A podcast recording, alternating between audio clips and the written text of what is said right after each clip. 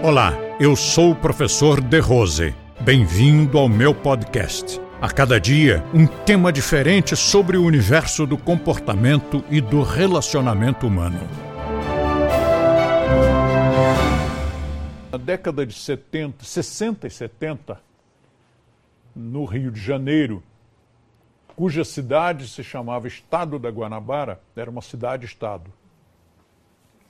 Tinha uma série de vantagens de impostos federais, uma série de coisas. Você imagina um estado inteiro, como o estado de São Paulo, do tamanho de uma cidade. Era incrível. E aquilo foi dado como prêmio de consolação ao Rio de Janeiro, porque nos tomaram a capital. A capital era o Rio, levaram-na para o meio do nada. Então, quem era do Rio de Janeiro ficou muito magoado, muito sentido.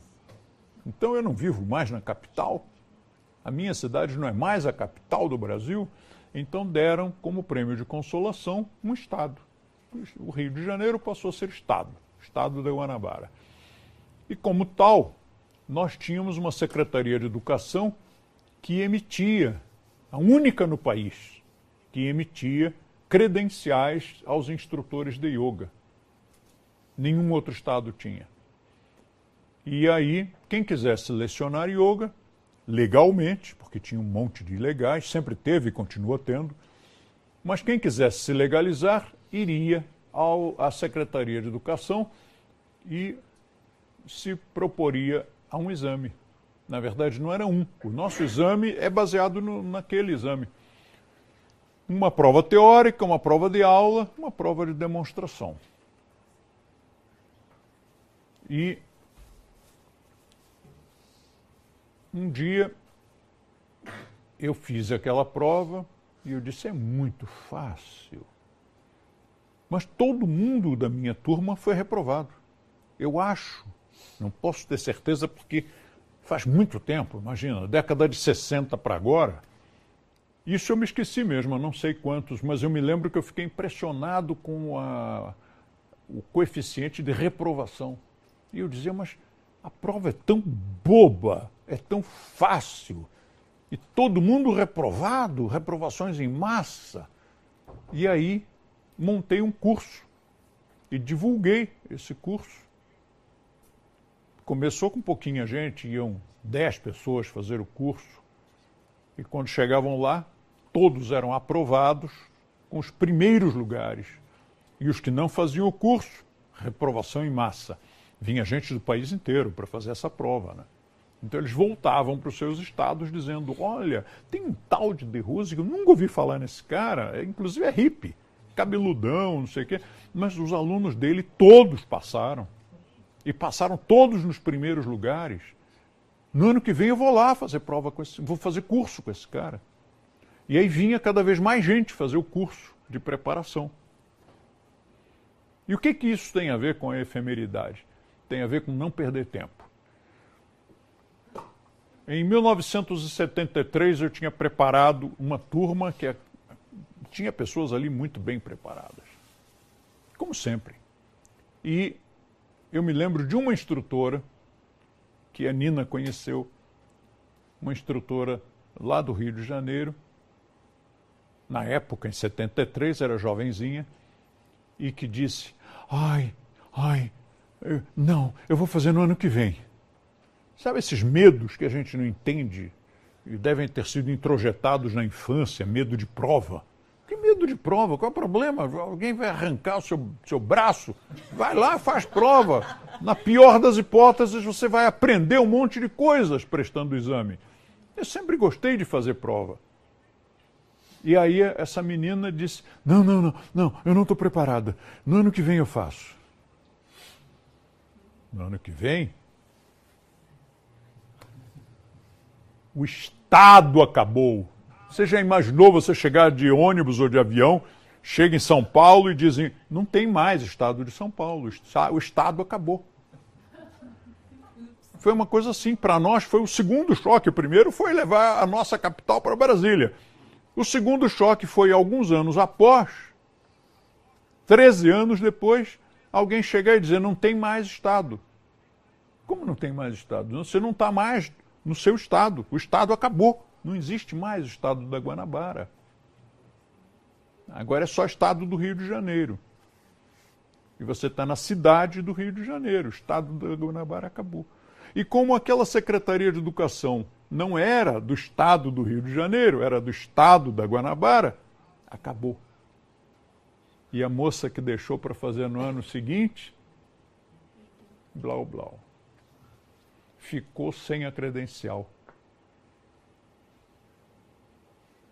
Nenhum outro estado do Brasil até hoje introduziu a credencial para quem quisesse ser instrutor de yoga.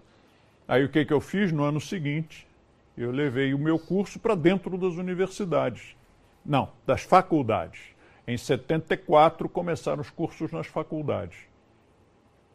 Em Curitiba e em São Paulo. Não foi no ano seguinte, não, acho que foi dois anos depois. Enfim, alguma coisa assim. E em 1979, portanto, ainda na década de 70, aí sim foi introduzido nas universidades. Primeiro foi nas faculdades, depois foi nas universidades. Em 79 introduzimos na PUC de São Paulo, Pontifícia Universidade Católica de São Paulo, na Federal de Santa Catarina, Federal do Rio Grande do Sul e Federal de Minas Gerais um sucesso. E depois aquilo continuou, apesar de todo o pessoal da yoga espernear, difamar, mandar cartinhas falsas, cartinhas anônimas e dossiês falsos para todas as universidades onde eu dava aula. Eu continuei dando aula nelas todas. E continuei fazendo isso por quase 50 anos. Mas a efemeridade não só da vida, mas de qualquer coisa. Se a tal moça, colega nossa, tivesse feito prova em 73, ela teria hoje uma peça histórica. Ela, ter, ela seria uma das raras pessoas ainda vivas a ter uma credencial de instrutor de yoga, dada pelo Estado. Eu acho que eu sou um dos únicos, talvez eu seja o único vivo ainda que tem essa credencial porque as pessoas naquela época que faziam exames eram pessoas mais velhas. Vinham professores de yoga de vários estados, cidades do interior, pessoas que já trabalhavam com yoga há não sei quantos anos, já eram mães, já eram avós. Então, eu acredito que todo mundo já bateu as botas. Né? Sobre eu. Se eu trabalhasse com yoga, eu seria hoje o mais antigo professor de yoga do Brasil. foi todo mundo embora. É, efemeridade. Você sabe que tem aquele pensamento que eu já não me lembro de quem é, e que diz que nós vencemos não tanto pela qualidade, pelo valor do que nós fazemos, mas porque os nossos opositores vão morrendo. E há uns 30 anos eu disse: Pois é, essa frase é muito boa. Sabe de uma coisa? Vou esperá-los morrer. E os daquela época morreram todos. Depois, claro, tem os herdeiros, né? Tem os caras que aprenderam com eles. Sabe aquela história dos cinco macacos? Lembram dessa história dos cinco macacos? Quem não se lembra, vai lá no, no Ser Forte, que tem essa história no Ser Forte. Acredito que tem até o link do videozinho, que é muito engraçado. Mas não vou contar a história toda outra vez. E foi um daqueles, os que estão hoje aí com invejinha, são alguns descendentes daqueles macacos. Síndrome da inércia residual. Aí você vai encontrar lá esse, esse videozinho muito bem bolado. De uma pesquisa que dizem foi mesmo feita, que parece que fizeram essa pesquisa mesmo com cinco macacos. E os símios, que hoje ainda estão aí com invejinha, são descendentes dos, dos antigos gorilas. Compartilhe este podcast com seus amigos e assine este canal.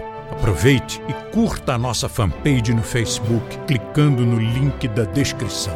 E assim você terá acesso a diversos temas relacionados ao comportamento e bom relacionamento humano.